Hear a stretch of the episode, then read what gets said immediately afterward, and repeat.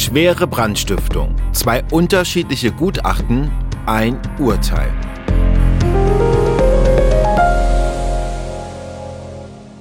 Ja, wir sprechen heute über einen Prozess, bei dem wir schon einmal waren, aber es lohnt sich da noch einmal hinzuschauen. Denn in diesem Prozess ändert sich durch ein Gutachten sehr viel, wenn nicht sogar alles. Darüber sprechen wir in dieser Folge, wie immer zu hören in der App der ARD Audiothek und wie immer der Hinweis, eine neue Folge von uns gibt's alle zwei Wochen montags. ARD. Ja, und wie immer dabei ist unsere MDR Thüringen Gerichtsreporterin Conny Hartmann. Hi Conny.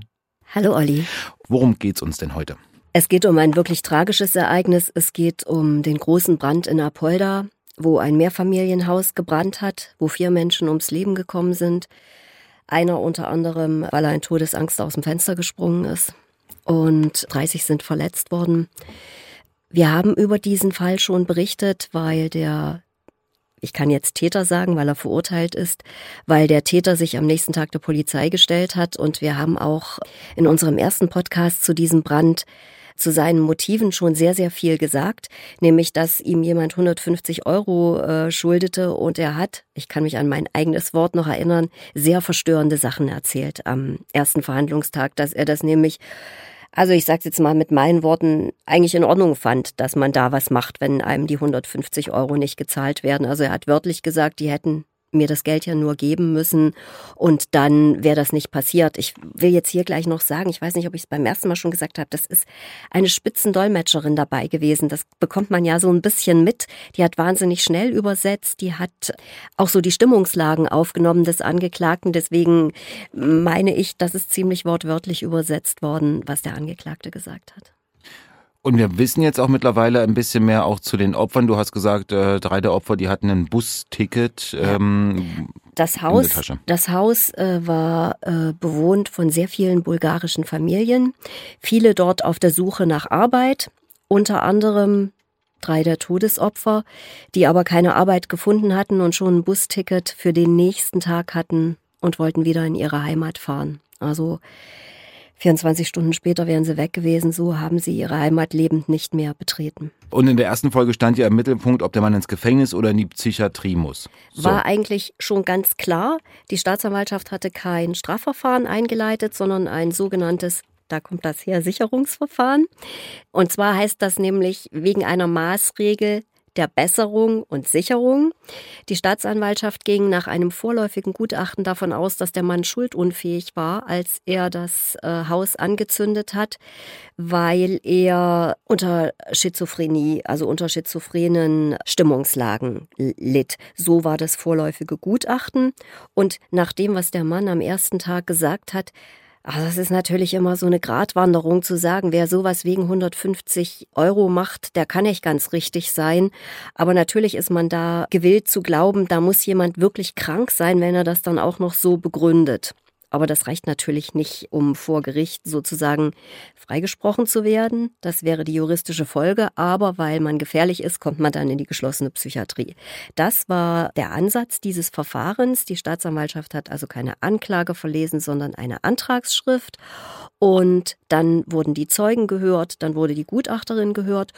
Und dann hat das Gericht gesagt, der Bundesgerichtshof verlangt ganz eindeutig, dass äh, jemand während der Tatbegehung schuldunfähig gewesen ist wegen dieser psychischen Erkrankung.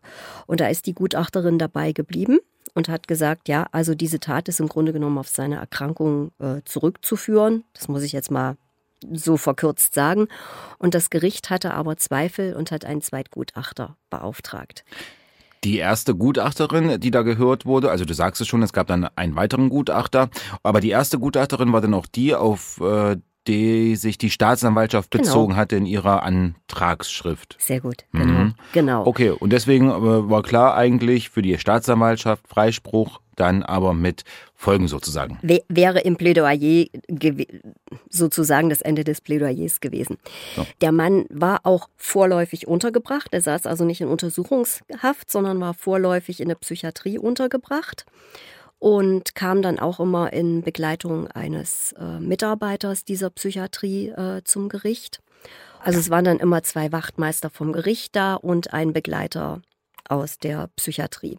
Es sind ganz, ich, ich war nicht, nicht jeden Verhandlungstag da. Es war, gab ganz viele Verhandlungstage. Manchen, manche waren auch nur ganz kurz. Da wurde was verlesen, damit man in dieser drei Wochen Frist bleibt, weil es, haben wir auch schon ganz oft erzählt, ganz schwierig ist, psychiatrische Gutachter zu finden. Noch dazu welche, die sofort Zeit haben.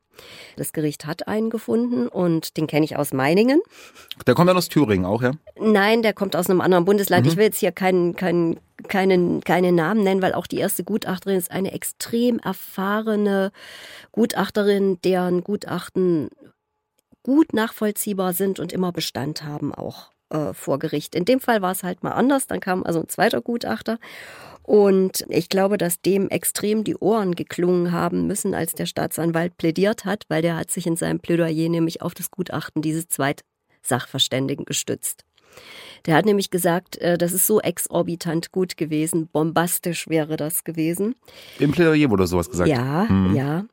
Und es ist also jetzt nicht so, dass man da die Erstgutachterin irgendwie runtergemacht hätte oder so, sowas überhaupt und gar nicht. Es ist, kommt ganz selten vor, aber es kommt vor dass es äh, unterschiedliche Gutachten gibt. Also für mich ist es nicht das erste Mal, dass es unterschiedliche Gutachten gibt im Sinne von, dass Zweifel an einem Gutachten aufkommen und noch ein anderes während des Prozesses angefordert wird. Im Vorfeld gibt es das natürlich, aber das kriegen wir ja dann nie mit.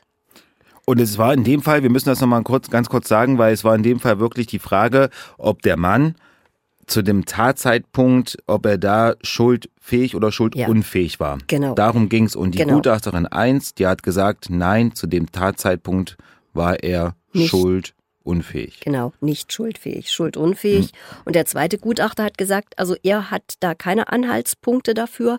Ich will auch noch eine Konstellation sagen. Der Mann hat ja das hölzerne Treppenhaus angezündet und da hat er die Benzinkanister mitten im Kinderwagen und da hat er, glaube ich, noch Müll drunter getan, angezündet, damit das ja auch brennt. Also so klar war er im Kopf. Hm. Und wie gesagt, der zweite Gutachter hat dann gesagt, schuldfähig. Oder der hat gesagt, er sieht keine Anhaltspunkte für eine Schuldunfähigkeit, weil darum geht's ja. Und dazu kam dann noch, dass die behandelnden Ärzte aus der Psychiatrie auch gesagt haben, also er bekommt bei uns keine Medikamente gegen irgendwelche psychischen Erkrankungen wohingegen der Angeklagte, komme ich später noch ausführlich drauf zu sprechen, selber davon ausgeht, dass er sehr krank ist. Warum und womit er das festmacht, das erkläre ich dann, weil das hat er im letzten Wort gesagt. Ich sag's gern nochmal. Mehr Details zu diesem Fall hören Sie in der Folge wegen 150 Euro Mann zündet Mehrfamilienhaus an, die wir schon besprochen haben. Aber heute geht's uns ja um zwei Gutachten zu dem Brandstifter. In einem ist er schuldunfähig, in dem anderen nicht.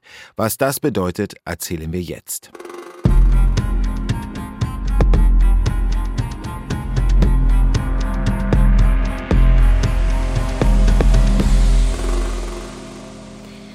So, jetzt haben wir also diese unterschiedlichen Gutachten und dann wird praktisch aus diesem Sicherungsverfahren wieder ein Strafverfahren. Mhm. Also das ist jetzt kein, kein großer Akt, dass man da nochmal unterbrechen müsste oder alles anders ist oder so. Man muss auch nicht die Beweisaufnahme wiederholen, sondern es ist einfach so, dass der Staatsanwalt dann auch in seinem Plädoyer gesagt hat, er ist unter ganz anderen Voraussetzungen an diese Sache herangegangen, aber Sowas gibt es halt. Der Gutachter war unglaublich überzeugend. Okay, also der Staatsanwalt, der hat also gesagt, äh, das Gutachten, das zweite Gutachten hat ihn mehr überzeugt. Ja. Und was hat er jetzt denn äh, in seinem Plädoyer am Ende gefordert für eine Strafe? Der Staatsanwalt hat lebenslang wegen Mordes gefordert. Auf Mord steht lebenslang. Da gibt's nicht äh, für und wieder das ist einfach auf Mord steht lebenslang. Und es ist ja auch so, dass nicht jede Tötung ein Mord ist, sondern man muss bestimmte Mordmerkmale haben. Aber hier ist natürlich Arg und Wehrlosigkeit gegeben. Das ist ein Mordmerkmal. Und so ein Treppenhaus anzuzünden, nachts, ja. wenn die Leute schlafen. Also muss man, glaube ich, darauf nicht mehr. Und der Staatsanwalt hatte gesagt, er sieht von der Schwere der Schuld ab. Das kann man zusätzlich beantragen. Das hat dann halt eine bestimmte Bedeutung. Das haben wir, glaube ich, auch schon mal erklärt. Das Schwere der Schuld ist noch eins drauf auf lebenslang. Lebenslang heißt, man kann nach 15 Jahren erstmalig beantragen, auf Bewährung wieder freigelassen zu werden. Bei Schwere der Schuld geht das nicht. Mhm. Da muss man noch ein paar Jahre länger warten, um das zu beantragen. Ich habe noch in die Statistik geguckt, bevor ich zu dir gekommen bin. Die letzte Zahl, die ich gefunden habe, waren wieder 18,2 Jahre sitzt im Durchschnitt in Deutschland ein Mensch, der zu einer lebenslangen Freiheitsstrafe verurteilt worden ist. Und bei Schwere der Schuld waren es, glaube ich, 22 Jahre oder so. Der Mann ist ja noch relativ jung, Mitte 30, der Angeklagte. Der Verteidiger war natürlich überzeugter vom ersten Gutachten, hat gesagt, es hat ihn mehr überzeugt, schuldfähig, Schuldfähigkeit aufgehoben aber aufgrund der Erkrankung seien halt weitere Taten zu erwarten, deshalb Unterbringung in der Psychiatrie. Und der Verteidiger hat dann auch nochmal gesagt, dass sein Mandant ja in diesen Monaten, die er in der Psychiatrie ist, auch selber das Gefühl hat, dort geht es ihm besser und dort kommt er klar mit dem, was so in seinem Kopf ist. Und dann hat der Angeklagte das letzte Wort und er hat ganz viele Seiten vorgelesen, ganz, ganz viele Seiten. Äh, bevor wir dazu kommen zum letzten Wort, ich muss nochmal nachfragen und zwar der Staatsanwalt. Der hat dann quasi seine Meinung geändert und hat dann das zweite Gutachten bevorzugt. Genau. genau. Also seine Meinung geändert ist nicht ganz ja. richtig. Es hat sich einfach juristisch was ergeben. Mhm. Dazu gibt's ja eben so eine Beweisaufnahme, sonst müsste man ja eigentlich keine Prozesse machen. Sondern er hat gesagt, das war so überzeugend, dass er fand erst das erste Gutachten überzeugend, aber nachdem eben nochmal darauf hingewiesen wurde, es geht ja um den Tatzeitpunkt, es geht nicht ums ganze Leben oder so. Und da war der zweite Gutachter in seinen Augen überzeugender und deshalb hat er eine Verurteilung beantragt. Und die zweite Frage, die ich auch noch habe, ganz oft, immer wenn ich dabei bin und Gutachter auch eine Rolle spielen in Prozessen, dann wird sich ganz stark auf diese Gutachter bezogen. Ja. Wie viel kann man das ungefähr abschätzen? Wie viel, ja, vom Urteil, äh, wie viel im Urteil findet sich dann von den Gutachtern darin wieder? Na, in dem Fall alles. Entschuldigung, ja. dass ich das so sage, ja. aber da ging es ja wirklich um es geht ja manchmal bei, bei Gutachtern auch um Alkoholisierung. Mhm. Oder, oder in den allermeisten Fällen sagen ja die Gutachter, die Schuldfähigkeit war eingeschränkt oder sie war nicht eingeschränkt. Äh, oder die, also die Steuerungsfähigkeit, dann kommt es immer noch, dann kann das Gericht immer noch gucken, aha, Steuerungsfähigkeit war eingeschränkt, aber macht das jetzt auch was mit der Tat? Da ist noch äh, juristisch, ich sage jetzt mal, die Bandbreite größer was da sozusagen zu bedenken ist. Aber bei Schuldfähigkeit, da gibt's nur Hop oder Top, Freispruch oder Verurteilung. Und bei Mord, es gibt nichts anderes. Auf Mord steht lebenslang. Die Plädoyers sind gehalten, es wird Zeit für das letzte Wort. Und wir haben ja gesagt, das ist größer ausgefallen und wir hören jetzt, was denn der Mann gesagt hat.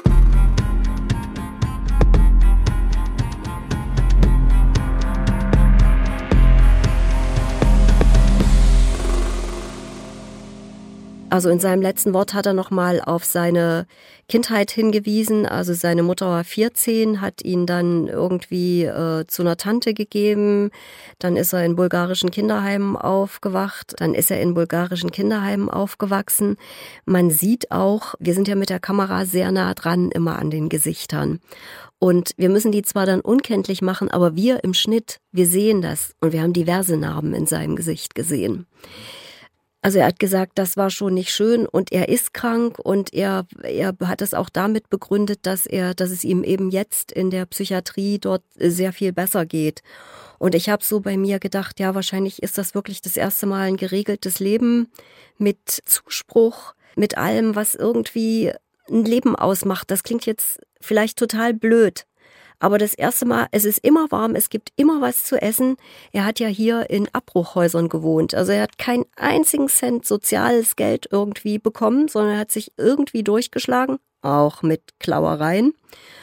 Und hierher gelotst worden ist er ja, weil er hier Handyverträge äh, abschließen sollte. Und dafür sollte er 150 Euro kriegen und das Geld hat er nicht bekommen. Und er hat dann also in seinem letzten Wort nochmal mehrfach darauf hingewiesen, dass er hier, bleib, hier weiter behandelt werden möchte und dass er, dass er krank ist. Also, das war quasi nochmal ein Plädoyer dafür, in die Psychiatrie zu gehen. Aber äh, ja, wie gesagt, der Staatsanwalt hat ja auch was anderes gefordert. Jetzt kommen wir zum äh, Urteil des Richters. Der hat ja das letzte Wort. Eigentlich, nee, anders. jetzt kommen wir, jetzt kommen wir ja, zum, weil, da hast du irgendwie recht. Das ist gar nicht so falsch. Du ja. hast völlig recht. Das letzte Wort des Angeklagten ist überhaupt nicht das letzte Wort. Oder wir können es auch anders sagen, weil der Richter entscheidet am Ende, welche Strafe ja. dann am Ende zu Buche steht. So, was hat der Richter denn äh, geurteilt?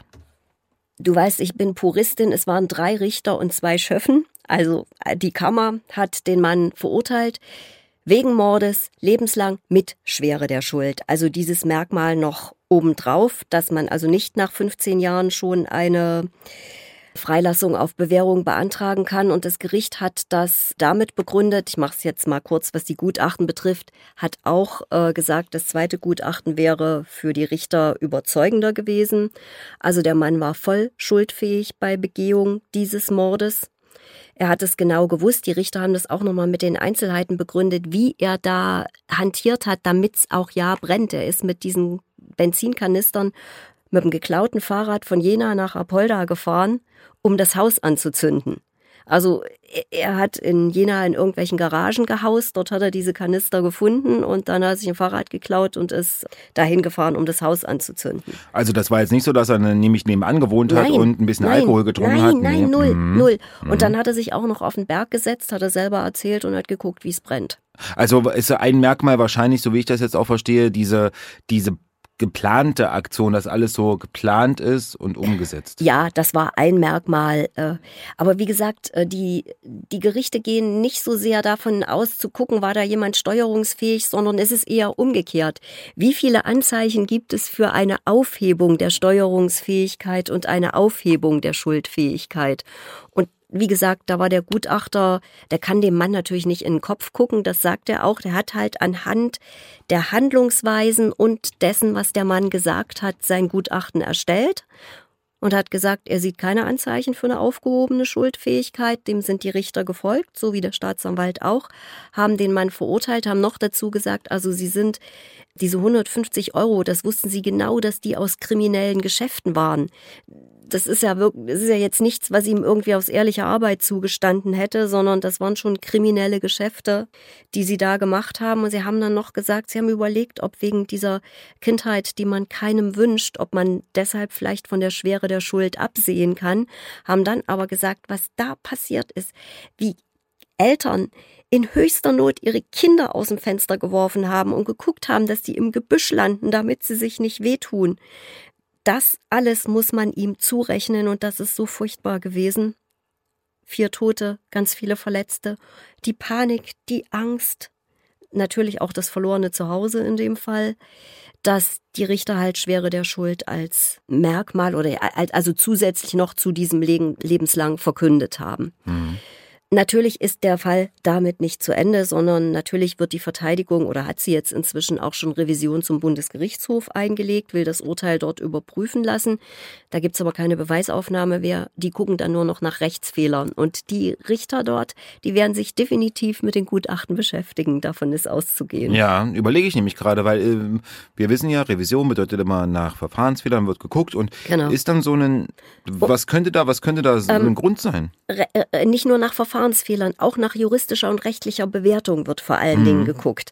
Also Verfahrensfehler, ja, dann wird es aufgehoben, aber es wird wirklich auch geguckt, ist es juristisch so zu bewerten, weil es gibt ja tatsächlich wirklich Dinge, die eben nicht so klar sind. Und in dem Fall werden sich die Richter des Bundesgerichtshofes auf jeden Fall, denke ich, mit den Gutachten natürlich auch mit der Urteilsbegründung beschäftigen. Es kommt auch immer darauf an, wie ein Urteil begründet ist. Dazu haben die Richter jetzt Zeit in Erfurt, das so zu begründen.